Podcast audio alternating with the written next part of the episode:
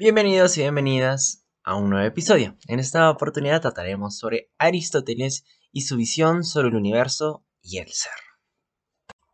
Primero, ¿qué es el ser? ¿Cómo concibe Aristóteles al ser?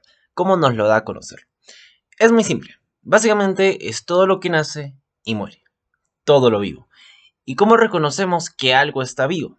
Pues simplemente recurramos a los conocimientos básicos sobre ciencia. Se cumple sus funciones vitales. ¿Y cómo sabemos, que, cómo sabemos cuáles son las funciones vitales?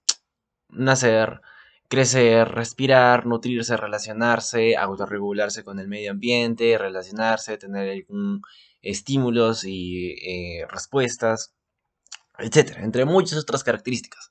Por lo tanto, entonces si yo veo mi plantita en el jardín, en el parque, un árbol, ¿es un ser? Sí. De hecho, Aristóteles recordemos que concibe a cuerpo y alma dentro del ser. Y dentro de las plantas existe el alma vegetativa, que es netamente de las plantas, por lo tanto sí, las plantas son seres. Y los animales, mi perrito, mi mascota, mi gatito, el hámster, un halcón que veo volando, una paloma, ¿son seres? También son seres. De hecho, también tienen su clasificación especial del alma eh, de los animales. Y obviamente, los humanos también somos seres, por ello nos llamamos seres humanos. Por lo tanto, todo lo que tiene vida, vida es considerado ser para Aristóteles. Segundo, ¿qué es la sustancia y qué es el accidente? Dentro de la metafísica de Aristóteles, concibe estos dos grandes términos. Primero, sustancia. Observamos cualquier elemento a nuestro alrededor, el primero que nos llame la atención. Por ejemplo, en mi caso, una regla. Una regla. Esa es la sustancia. Regla tal y como suena su nombre, tal y como es, tal y como es su concepto, regla. Lo que es en sí y cumple una función, lo que tiene su finalidad. ¿Cuál es la finalidad de la regla? Pues básicamente medir, tener un, sistema de referencia para medir las cosas, objetos, 30 centímetros, 40 centímetros, 50 centímetros, etc. O también trazar líneas rectas. Esa es la sustancia, una regla y esa es su finalidad. Pero ¿qué es el accidente? Las características extras que se le dan a la sustancia, que realmente no van a modificar. Por ejemplo, la regla puede ser verde, la regla puede ser de plástico, la regla puede ser de metal, la regla puede ser de madera. Sea cual sea su característica extra, va a seguir siendo regla. Si yo comparo una regla verde de una regla de metal, ambas van a tener la misma función, ambas son reglas. Ambas son la misma sustancia, pero con accidentes diferentes. Básicamente, sustancia, lo que es en sí, el accidente, las características extras que se, le añaden, pero no cambian lo que es en sí ni su finalidad.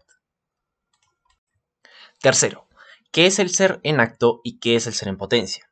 Recordemos que para Aristóteles definió dos grandes fases o dos grandes etapas en los seres. También recordemos que los seres es todo lo que nace, todo lo que muere, o sea, lo vivo. Dentro, dentro de estas dos grandes fases encontramos al ser en acto. Como su mismo nombre indica, es en ese preciso momento. El hecho. ¿Qué es lo que es en ese momento? ¿Qué es lo que es en ese lugar? ¿Qué es lo que es en ese tiempo? Por ejemplo, en mi caso, tomando como un ejemplo, actualmente, en este momento, yo soy un joven de 15 años que está cursando quinto año de secundaria. Es un hecho. Pero ¿qué es en ser en potencia? Como su mismo nombre indica, es lo que puede llegar a ser, pero en ese momento no es. Es una posibilidad.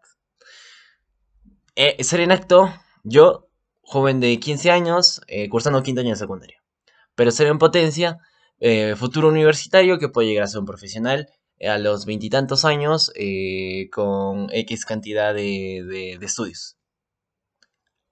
Acto, el momento. El hecho, el tiempo.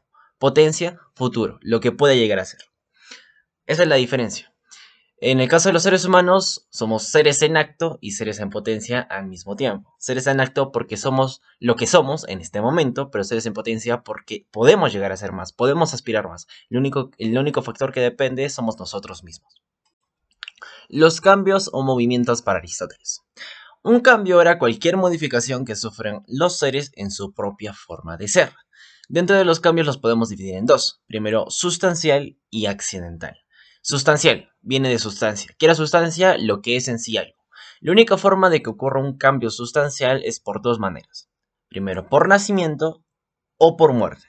No hay otra forma en la que algo deje de ser lo que es. Simplemente o por generación o por corrupción. Es la única forma en que algo cambie en sí su esencia. mientras que los cambios accidentales vienen del accidente. Recordemos que era el accidente, las características que se vienen por añadido y que no cambian en sí la sustancia. Los, eh, los cambios accidentales pueden ser cuantitativos, cualitativos o locales. Cuantitativos cuando se pueden contar, aumento, disminuir. Cualitativos cuando indican una cualidad.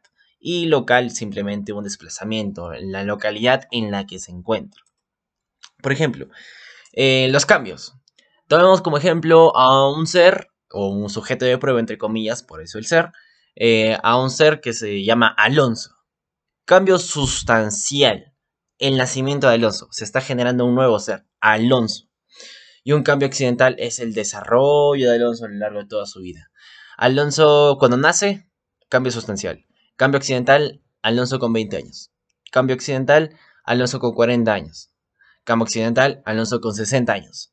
En todo ese tiempo sigue siendo Alonso. No cambia la sustancia, pero sí cambia, hay un cambio accidental. Otro ejemplo. En este caso nuestro ser va a ser un árbol de manzano, o simplemente un manzano. Un cambio accidental. Tomemos el mismo ejemplo. Eh, de, la, semilla nace, eh, nace el árbol de manzano es un cambio accidental. Se está generando un nuevo árbol. Pero un cambio accidental. De la nada, cuando el arbolito recién es pequeño, recién está convirtiendo, recién, recién está empezando a salir sus hojitas, se traslada el árbol y de mi huerta lo llevo al parque. Es un cambio accidental porque el árbol, a pesar de que ha sufrido una traslación, ha sufrido un desplazamiento, no deja de ser un árbol, no deja de ser un árbol de manzano. Ya no, no, no es como que por moverse de acá para allá va, a dejar, va dejar de votar manzanas en un futuro y va a votar peras. No. Simplemente eh, se ha movido de un lugar a otro. Y, por ejemplo, pasa su vida, sigue siendo un cambio accidental, eh, va a ser un árbol de acá 5 años, sigue siendo el mismo árbol, pero llega el cambio sustancial que es la muerte del manzano. Eh, de acá a 20 años, el manzano simplemente ya acaba su ciclo de vida, cambio sustancial es la muerte, ya desaparece ese manzano y ya deja de ser lo que es llegó su fin, su vida, el fin de su ciclo de vida. Finalmente, las causas para Aristóteles. La causa es el principio del cual algo procede, pero para Aristóteles se divide en cuatro causas. Primero, la causa material, es aquello de lo que está hecho algo, la materia prima. Segundo, la causa formal, aquello que hace que una cosa sea tal y como es y que no sea otra, es decir, la esencia, la forma, o volviendo un poco a la filosofía platónica, la idea. Tercero, la causa eficiente es el agente productor de algo. No necesariamente son objetos, sino también pueden ser personas. Y finalmente, la cuarta, la causa final, la finalidad, el objetivo, la razón por lo que algo ha sido creado. Por ejemplo, eh, en la antigua Grecia las embarcaciones. Las embarcaciones, su causa material. ¿De qué están hechas? Su materia prima. De árboles, de madera, eh, o también de telas, ya que para, para, que una embarcación pueda navegar libremente se necesita eh, la ayuda de telas para que el viento las empuje. O también las sogas que han sido utilizadas para que, embarca, para que esas telas sean sujetadas. Básicamente, la materia prima. La causa formal, los planos que han sido utilizados para la construcción de esa embarcación, la idea, el concepto que han tenido de él. Tercero, la causa eficiente, los agentes productores eh, para la construcción. En este caso pueden ser las personas que han intervenido directamente en la construcción como también indirectamente, ya que para que la materia prima, la causa material, haya llegado hasta ese lugar, han tenido que intervenir otras personas para recolectar el árbol, para hilar las telas, etc. Y finalmente la causa final de la embarcación. Navegar, por supuesto. Pero acá viene un punto muy importante. La causa final no siempre va a ser una. Muchas veces la causa final puede variar de acuerdo a la causa formal. Ya que em, una embarcación sirve para navegar, por supuesto. Pero esa navegación de repente va a ser para comercio. Por lo tanto, la causa formal, la idea, el concepto que se va a tener, los planos que se van a armar, van a, tener que adaptarse a, a lo que tú quieres. Tú quieres una embarcación para comercio, entonces la finalidad al final va a ser comerciar. Pero si yo quiero una embarcación para la guerra, la causa formal también va a modificar, va a adaptarse. Y es, la causa final va a adaptarse también según la causa formal. Entonces va a depender de la necesidad o del concepto o de lo que tú ya tenías pensado antes. Otro ejemplo de las cuatro causas son las estatuas de la antigua Grecia. Por ejemplo, la causa material, las piedras preciosas, la piedra caliza, el mármol, etc. La causa formal, la idea el concepto. Muchas veces estas estatuas eran, estaban basadas en modelos de la antigua Grecia, pero muchas veces también estaban basados en dioses. Entonces, esa es la causa formal. Eh, la idea con lo que tú construiste eh, eh, esa escultura. La causa eficiente, por supuesto, el escultor, la persona que estuvo haciendo, que estuvo moldeando el mármol para llegar a esa escultura. Y finalmente la causa final.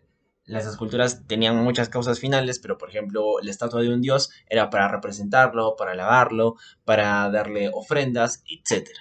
Entonces esos fueron ejemplos de las cuatro causas. Espero que haya sido de su agrado. Muchísimas gracias.